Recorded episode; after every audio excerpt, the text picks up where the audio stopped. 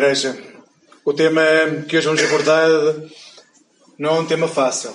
Aliás, é um tema bem complexo pelas formas como ele se expressa, como ele se entranha na vida das famílias, a forma como ele constrói e edifica, mas também destrói.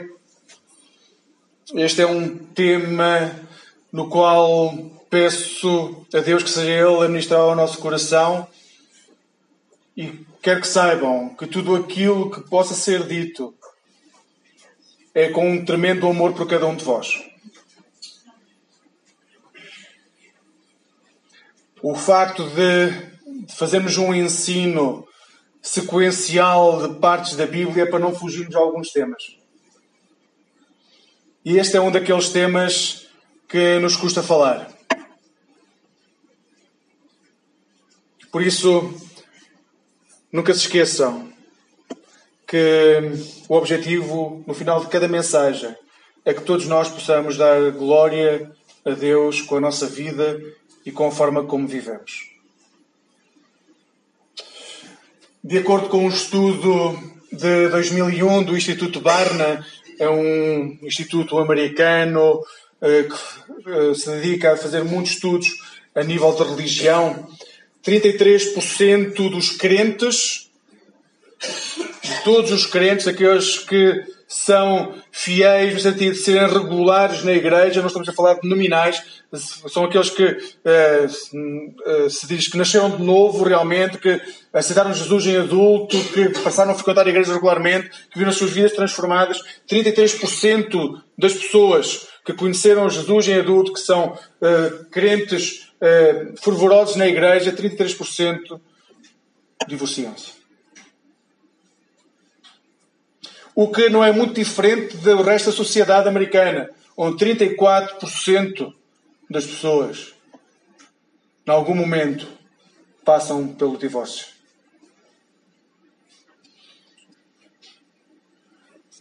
Em Portugal, o portal Pordata, onde há muita informação estatística, diz que em 2017, por cada 100 casamentos, houve 64 divórcios. Temos que dar o desconto porque houve um, uma grande parte da história, por volta do 25 de Abril, em que os divórcios não eram uh, uh, muito comuns e nos últimos anos tem-se condensado muito aquilo que seriam que seria normal uh, encontrar durante vários anos.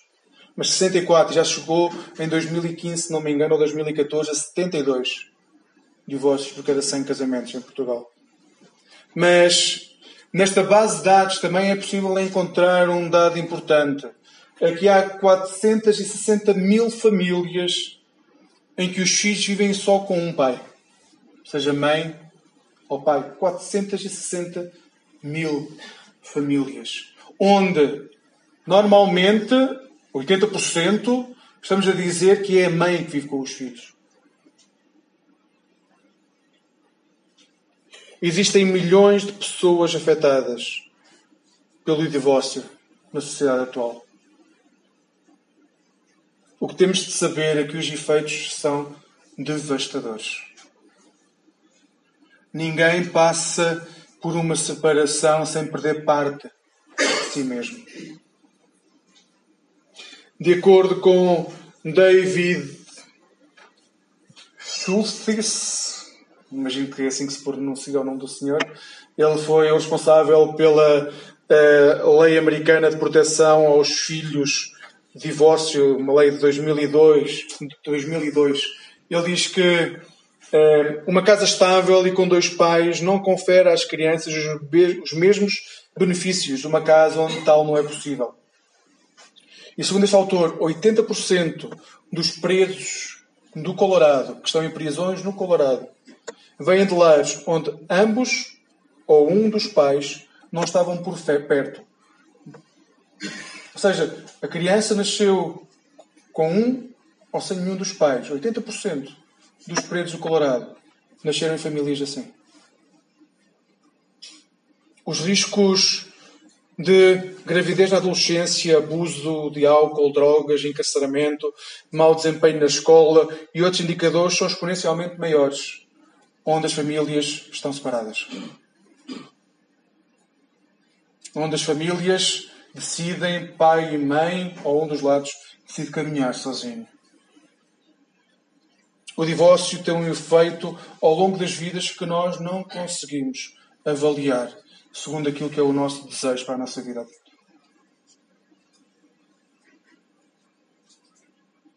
O divórcio é uma realidade dura. Para aqueles que passam por ela e para aqueles que estão à volta dessa realidade. E neste momento peço-vos que orem comigo. Porque este é um flagelo. Nós estamos a falar de milhões de pessoas sobre a face da Terra que decidem ou porque chegam a um ponto em que não conseguem caminhar mais com a pessoa que está ao seu lado, ou porque desejam procurar uma outra experiência, uma nova aventura, seja qual for a razão. Há milhões de pessoas que decidem separar a sua família depois de dizer que é com aquela pessoa que querem passar o resto da vida. E peço-vos que possamos orar por estas pessoas. Vamos, vamos orar. Vamos orar.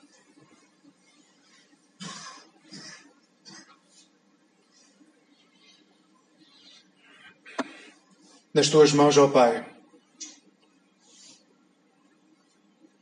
entregamos o espírito daqueles que caminham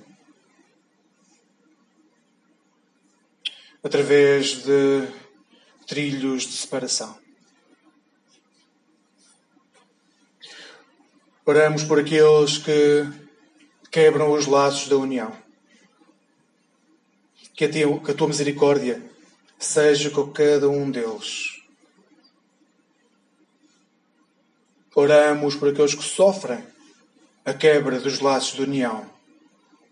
Que o teu amor os abrace forma profunda, verdadeira. Oramos pelas famílias que projetaram ser e nunca chegaram a ser. Que a esperança que há em ti possa restaurar vidas. Bondoso Deus, que nesta hora haja um só coração neste lugar. E que ao olharmos para a tua palavra, possamos encontrar Jesus a transformar a nossa vida.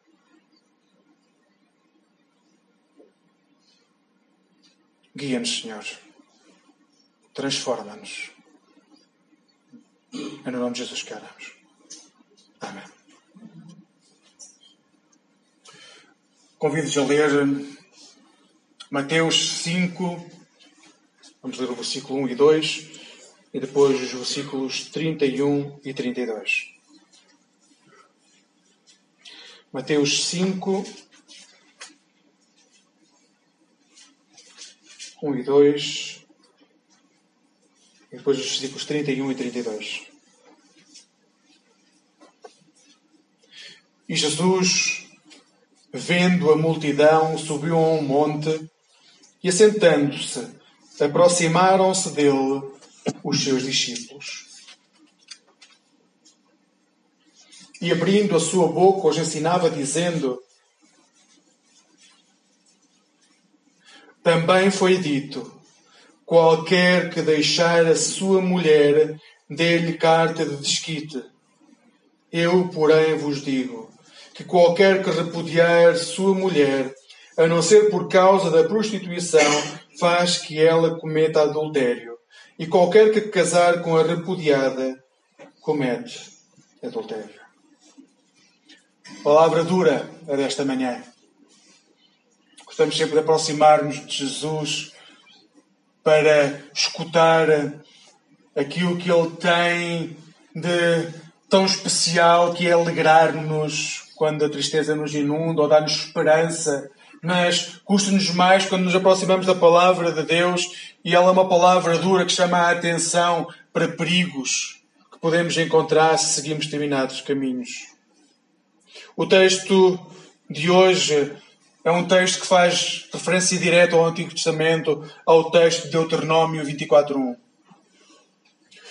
Para os rabinos, para os mestres que ensinavam a Bíblia no tempo de Jesus, este texto era o pêndulo que servia, Deuteronômio 24.1, que servia para dizer quando é que uma pessoa podia ou não divorciar-se. Convido-vos a ler o texto. Se um homem escolhe uma mulher e casa com. Eu estou a ler a versão Bíblia para Todos, que é uma versão mais uh, fácil de compreender em alguns pontos. Se um homem escolhe uma mulher e casa com ela, mas depois deixa de gostar dela porque encontrou nela qualquer coisa que ele reprova, deve dar-lhe um documento de divórcio e mandá-la embora de sua casa. Deuteronômio 24, 1. Agora, o sistema de Israel era muito complexo. Nós hoje dizemos e defendemos que a palavra de Deus que temos na mão é a palavra de Deus. É exatamente aquilo que Deus quis dizer. Para os judeus não era bem assim. Para além do Antigo Testamento que eles tinham na mão, depois tinham um código complexo de debates, de, eh, de, de, de discussões que eram acrescentados à lei. Ou seja, eles tinham a lei, tinham os profetas, que era as Sagradas Escrituras do Antigo Testamento, mas depois tinham um código completo de leis que eram eh, eh, fomentadas através das discussões teológicas que iam sendo criadas e assim cresciam os targumes. Uh, e neste complexo uh, sistema de interpretação da Bíblia, do, do, Antigo Testamento, não era fácil dizer o que é que o Antigo Testamento queria ou não dizer em determinados assuntos. Para Uh, neste caso, por exemplo, no tempo de Jesus, haviam duas escolas de interpretação sobre aquilo que era a possibilidade de divórcio. Havia a escola de Samai. E esta escola era uma escola que defendia que só o adultério ou os maus costumes que eram um, ehm, exercidos pela mulher, só nestes casos é que um homem podia pedir o divórcio. Havia uma outra escola do Rabino Hillel que defendia qualquer motivo mesmo que fútil, o que eu estou a dizer fútil é se a nossa mulher queimasse o jantar e nós tivéssemos ficado uh, chateados com o facto de ela ter queimado o jantar, isso era suficiente para o divórcio. Se nós não simplesmente acordássemos no dia e disséssemos homens já não gosto da minha mulher. Isso era suficiente para gerar divórcio. Esta era uma escola que permitia que Deuteronômio 24.1 fosse tomado de uma forma muito mais lata e dava uma liberdade muito maior uh, ao homem para se poder divorciar. Agora, embora estas duas escolas, como tantas outras, fossem formadoras de mentalidade naquilo que era a obrigação do homem em relação à mulher, claro que havia a lei. O problema é que a lei colocava poucas restrições ao facto de o homem poder pedir o divórcio. Já a mulher, em nenhuma circunstância, podia pedir o divórcio.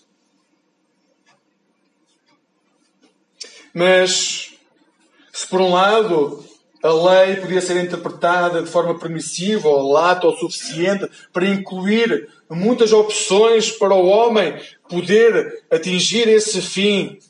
Por outro lado, havia os escritos na Bíblia que nunca deixaram de lá estar e que podíamos dizer que era a voz profética que estava sempre presente naquilo que era o casamento e eram escritos sapienciais. Por exemplo, Provérbios 5, 18 e 19. Alegra-te com a que é a tua companheira desde a juventude, qual corça amorosa e gazela encantadora que nunca te faltem as suas carícias e que o seu amor sempre te envolva. Sempre. Que nunca te falte. Um apelo constante ao amor entre o casal. Provérbios, por exemplo, uh, Eclesiastes, peço desculpa, 9.9, diz Goza a vida com a mulher que amas durante os curtos dias da vida que te são concedidos neste mundo. É aquilo que tu podes aproveitar da vida e dos trabalhos que suportas neste mundo. Goza a vida com a tua mulher. Dedica-te à tua mulher. Homem, que tens o privilégio de poder ser o único que pode pedir o divórcio, não faças, dica da tua mulher, goza com ela a vida, nos curtos dias de vida que tens, porque vão passar. Em Malaquias, Encontramos a forma de um olhar extremamente amoroso de Deus para o casamento, numa altura em que o povo de Israel, a história do povo de Israel, em que era aceitável que um homem pudesse pedir o divórcio e casar-se com uma mulher estrangeira muito mais nova, onde podia ter eh, uma relação muito mais exótica do que aquela que tinha com a sua mulher desde a juventude. Malaquias fala-nos de como Deus olha para o casamento. E Deus não somente fala sobre a dificuldade que encontra uh, aquele que cresce num contacto com o Deus de Israel quando se casa com alguém que não é da fé, mas enaltece uma comunhão profunda quando essa pessoa encontra a mulher da sua vida e com ela passa o resto da vida. Diz-nos Malaquias 2. E volto a dizer, no contexto em que o homem poderia e era usual, numa altura de Israel, em que o homem se separava da mulher para se casar com mulheres estrangeiras, normalmente muito mais novas. Diz o texto: O Senhor foi testemunha entre ti e a mulher da tua mocidade, com a qual tu foste desleal, sendo ela a tua companheira e a mulher do teu concerto. Só aqui este. O concerto de Deus, sabe, onde aparecem outros concertos de Deus na Bíblia, entre Deus e a humanidade. Em Noé, na lei. E o texto está a dizer que tu, quando casaste com a tua mulher, tu fizeste com ela uma aliança. Uma aliança aos meus olhos que é eterna. E continua. E não fez ele somente um, subjando-lhe espírito, e porque somente um, ele buscava uma semente de piedosos Deus está a dizer que quando homem e mulher se casam, o objetivo de Deus é que naquela semente nasçam pessoas piedosas. Portanto, guardai-vos em vosso espírito e ninguém seja desleal para com a mulher da sua mocidade, porque o Senhor, Deus de Israel, agora, atenção a esta parte, diz que aborrece o repúdio. Ou seja, tudo aquilo que se tornou permitido no sistema legal israelita de repúdio do homem em relação à mulher, seja por uh, unicamente uh, traição, adultério, ou seja, porque o guisado queimou-se. Malaquias diz: Deus aborrece o repúdio. Deus rejeita o repúdio. Porém, todas estas notas sobre a importância do casamento e da aliança entre o homem e a mulher foram ser apagadas, porque, como viram a semana passada, a cobiça do homem nasceu no coração do ser humano e fez com que o homem começasse por ter dentro de si mesmo desejos que não eram permitidos, como Jesus disse a semana passada. Basta pensar, não é preciso fazer. Quando pensamos, começamos a criar dentro de nós a possibilidade de falsos ídolos substituírem a nossa vida onde está Deus. Então, essa cobiça começou a desenvolver-se tanto em Israel, ao ponto de, no tempo de Jesus, o divórcio ser usado como arma de controle do homem em relação à mulher havia um domínio absoluto do homem em relação à mulher, porque ele tinha algo que a mulher não tinha. A possibilidade de repudiar. E temos que dizer, uma mulher repudiada com 20 anos podia casar-se de novo. Uma mulher repudiada com 40, 45 anos tinha duas opções. Ou tinha filhos ricos que cuidariam dela, ou então teria que mendigar. Ou pior, prostituir-se para poder viver até o final da sua vida. Era uma arma de poder absoluto que o homem tinha com a mulher. Porém, Jesus hoje vai mais longe do que aquilo que foi a semana passada em dizer cuidado, porque basta pensarem em fazer algo que já estão na realidade um, seguir esse caminho. Jesus vai mais longe e avisa para quem o está a ouvir que, para além do adultério que nasce no coração, quem usa a interpretação da lei para repudiar a sua mulher, o que no fundo está a fazer é forçar a sua mulher a cometer adultério. Isto é extremamente forte o que Jesus está a dizer hoje. O que está a dizer hoje é se o homem não cuida da sua mulher ao ponto de, em algum momento, se separar dela, ele está a obrigar a sua mulher a cometer adultério. Ou seja, está a forçar a sua mulher a procurar fora do lato do matrimónio forma de ter uma relação sexual com alguém. O que, pela definição da Bíblia, é adultério.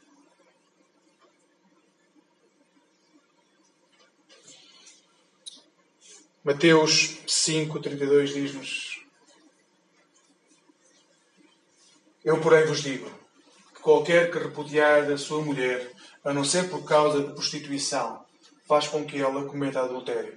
E qualquer que casar com a repudiada, comete adultério. Jesus recorda que quando o homem repudia a sua mulher, ele não está só a impor um modo de vida à mulher que repudia, ele é culpado daquilo que está a acontecer. Ou seja, quando chega a este ponto, o adultério, que nasce de uma visão errada da sexualidade do homem ou da mulher em relação àquilo que é o projeto de Deus, é isso que é o adultério. É quando seres humanos, e o adultério ou qualquer outra forma de sexualidade que seja desviada daquilo que Deus pede, é formas desviadas, uma visão errada daquilo que é a sexualidade. E hoje em dia, mais do que nunca, provavelmente, nós, na nossa sociedade, temos visões erradas da sexualidade e por isso é que se cometem atos tão atrozes nos casamentos que nós temos. Amigos, é tempo nos nossos dias os homens agirem como homens de Deus e as mulheres agirem como mulheres de Deus.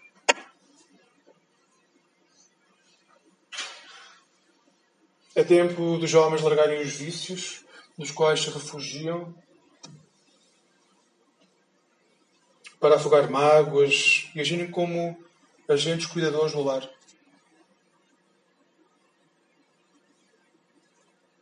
É tempo dos homens serem homens e assumir a sua responsabilidade à luz da Bíblia em relação àquilo que é esperado de cada um de nós.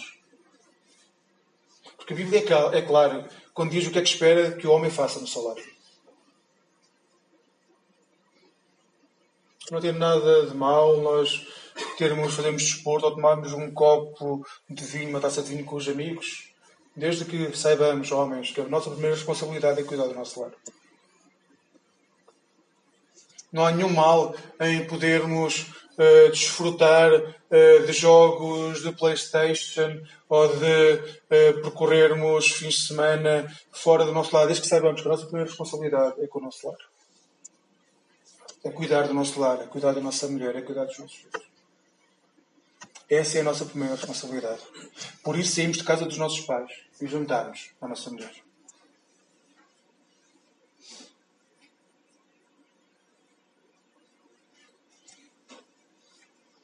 Não podemos continuar a ser infantis. Homens infantis no casamento levam à destruição no casamento. Nenhuma mulher quer casar com uma criança. Mulheres, se namoram com alguém que seja criança, por favor, não casem com ele até ele se tornar adulto. Porque vão sofrer muito.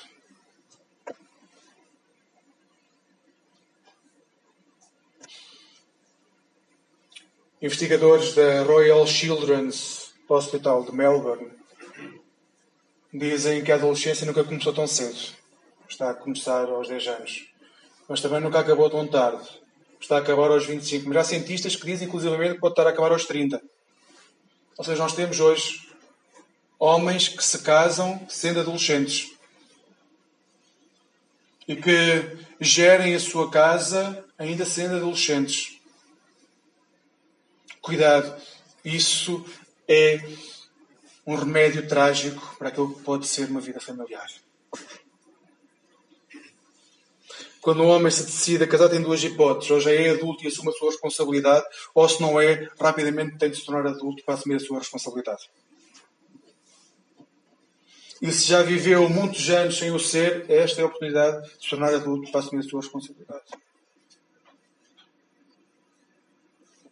Porque senão estaremos a fomentar no nosso coração homens ídolos que a única coisa que estão a fazer é afastar-nos do amor da mulher que está ao nosso lado afastar-nos do amor da família que estamos a construir e estamos a destruir-nos, vamos acabar sós.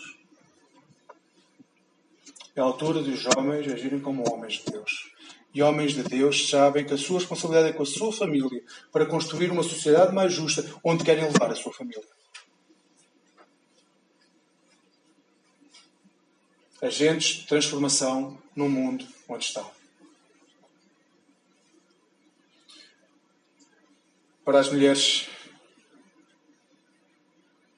que hoje estão na sala ou que nos estão a escutar através das redes sociais, tenho que vos dizer que o texto de hoje é uma chamada de atenção muito maior para os homens, se estiverem casadas, para os homens com os quais estão casados ou que namoram, do que propriamente para as mulheres. Mas, como igreja, peço que cuidem do vosso amor. Mulheres, cuidem do vosso casamento com todo o amor que tem.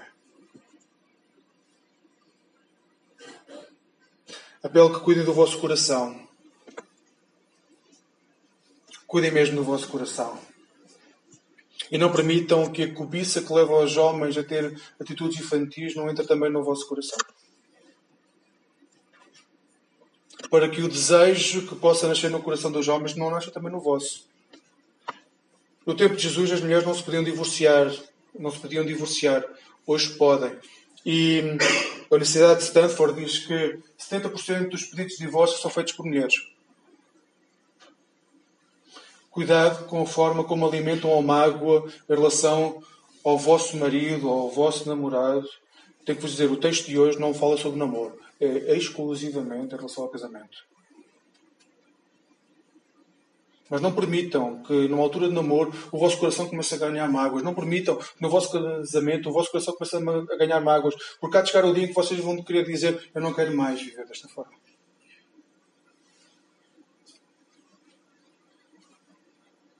Não permitam que o vosso amor morra. Assim, exorto-vos a orarem pelo vosso casamento, mulheres. Orem pelo vosso marido. Se ele não é a pessoa que gostariam ou que acham que aos olhos de Deus ele devia ser, orem pelo vosso marido. Profundamente. Eu diria, gastem horas a orar pelo vosso marido.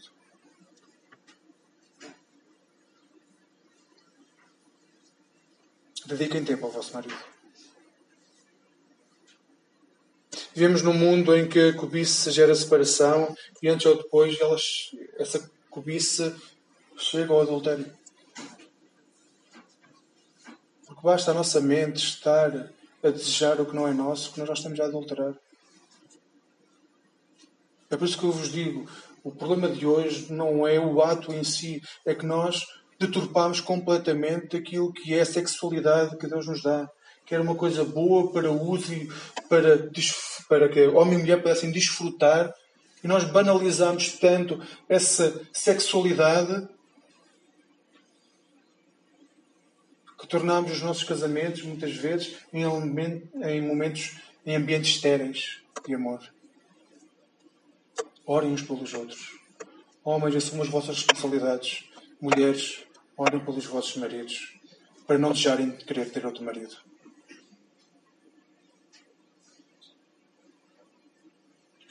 Jesus nunca defende o divórcio.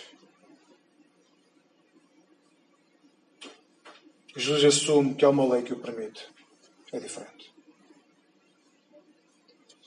Ao longo dos tempos, a Igreja de Cristo tem tido muitas dificuldades em falar sobre alguns temas. E este é um deles.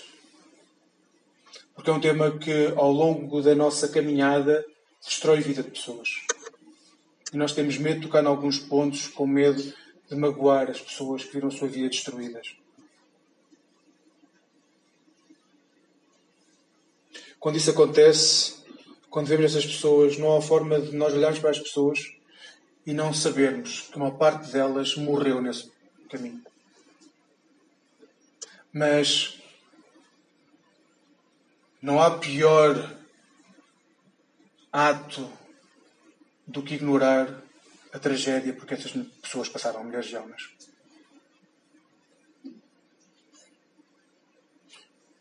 Não podemos simplesmente falar, temos que restaurar.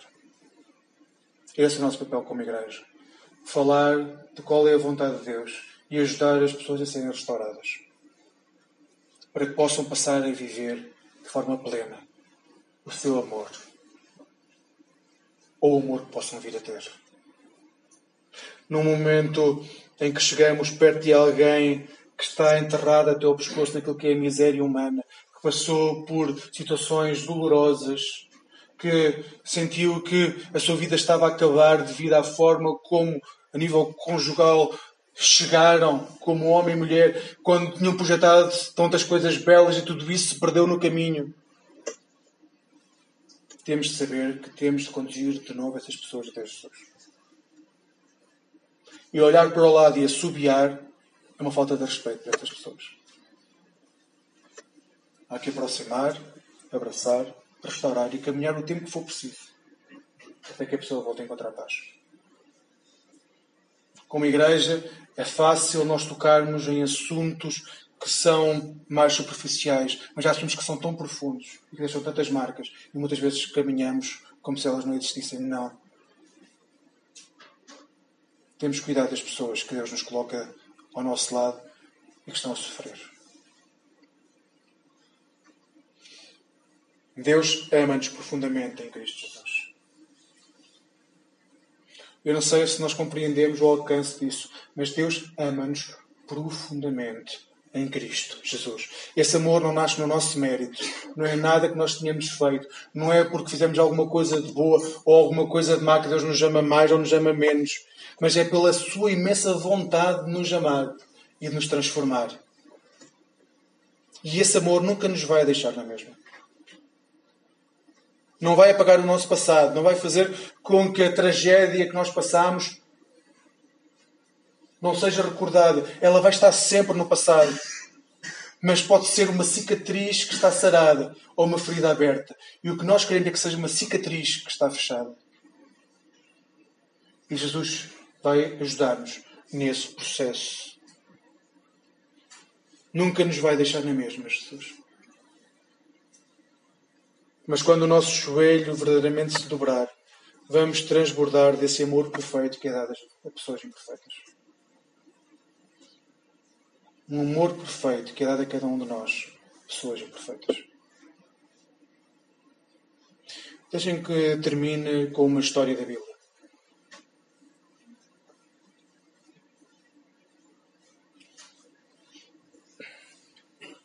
João 8. Jesus foi depois para o Monte das Oliveiras. No dia seguinte, de madrugada, voltou ao templo e toda a gente foi ter com ele. Jesus sentou-se e começou a ensinar. Entretanto, os autores da lei e os fariseus levaram-lhe uma mulher apanhada em adultério. Colocaram-na no meio do povo e disseram a Jesus: Mestre, esta mulher foi apanhada a cometer adultério. Moisés, na lei, mandou-nos apedrejar tais mulheres até à morte. E tu, o que dizes? Eles puseram-lhe esta questão porque queriam apanhá-lo em falso para depois o acusarem. Jesus, porém, inclinou-se e começou a escrever no chão com o dedo. Mas, como continuavam a interrogá-lo, levantou-se e disse-lhes: Aquele que entre vós que nunca pecou, atire-lhe a primeira pedra. Jesus inclinou-se novamente e continuou a escrever no chão. Ao ouvirem estas palavras, foram saindo ali um a um, a começar pelos mais velhos. E só lá ficou Jesus e a mulher ao pé dele. Jesus então levantou-se e perguntou-lhe, mulher, onde estão eles? Ninguém te condenou? Ninguém, Senhor, respondeu ela. Também eu não te condeno, disse Jesus. Vai-te embora e daqui em diante não tornes a pecar. Independentemente dos pecados sexuais que nos possam ter atormentado ou que te possam ter atormentado ao longo da vida. Independentemente de na tua mente ou na prática possas ter tido atos de adultério. Jesus também hoje te diz que não precisas de continuar preso ao teu passado. Que te podes libertar de uma vez para todas daquilo que é o teu passado longe da vontade de Deus. Ele hoje também te diz: também eu não te condeno. Vai-te embora daqui e não tornes a pecar. Que essa palavra possa ser para nós também. Independentemente do nosso passado, que hoje possamos escutar a voz de Jesus e saber que podemos ter uma vida completamente diferente ao som do Evangelho. Porque o Evangelho é transformador. A lei pode permitir, a sociedade pode permitir, mas o que Deus quer é que cada um de nós tenha uma vida sã, saudável junto a Cristo. E sejamos namorados ou casados, uma vida saudável ao lado da nossa mulher ou do nosso homem. Possamos dar honra e glória ao nosso Deus e possamos ver os nossos casamentos transformados. Possamos ver os homens a assumir a responsabilidade de homens no seu lar, as mulheres a assumir a sua responsabilidade de mulheres, para que assim os filhos sejam os frutos piedosos que Deus está a plantar na sociedade onde vivemos.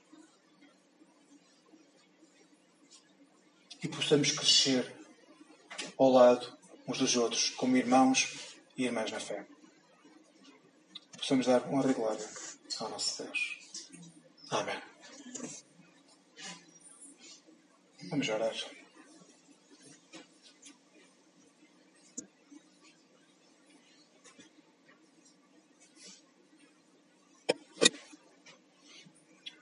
Bondoso Deus, que a tua graça possa estar sobre cada um de nós. Que o teu amor nos possa inundar e que a nossa vida possa ser transformada.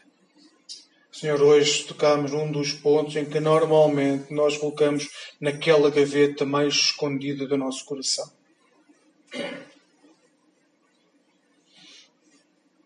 aquela gaveta onde temos dificuldades em tocar.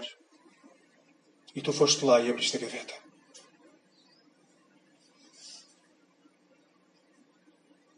Senhor Deus, não permitas que nenhum de nós a volte a fechar para sermos livres. Não permitas, Senhor Deus, que a sexualidade que possamos viver nos retire a imagem plena de Cristo Jesus e de tudo aquilo que podemos vir a ser e podemos vir a dar a quem está ao nosso lado e à sociedade onde vivemos. Não permitas que possamos caminhar de forma a, nos becos mais escuros, escondermos aquilo que é a nossa mágoa, a nossa dor. Nem que procuremos nos vícios que nos rodeiam, formas de aliviar aquilo que é a nossa falta de satisfação pessoal em relação ao nosso casamento. Mas que possamos construir juntos, homem e mulher, o casamento que tu planeaste e projetaste para nós. Para que a nossa sociedade seja uma sociedade onde homens e mulheres podem construir sociedades justas, onde a tua lei, a tua palavra, a tua esperança é uma realidade. E as pessoas estão à nossa volta e que caminham caminhos tão difíceis de dor, de sofrimento, possam olhar para os discípulos de Jesus e ver que há esperança. E possam descobrir que a nossa felicidade não reside na pessoa que está ao nosso lado. Não façamos dela um Deus, mas que Jesus Cristo é tudo em nós. Senhor Deus, molda o nosso coração, que durante esta semana nos possas aquietar junto ao peito, Jesus.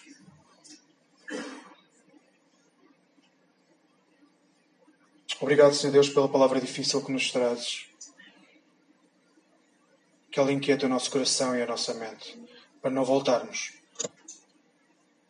a agir longe de Ti. Guarda-te e abençoa, no nome de Jesus. Amém.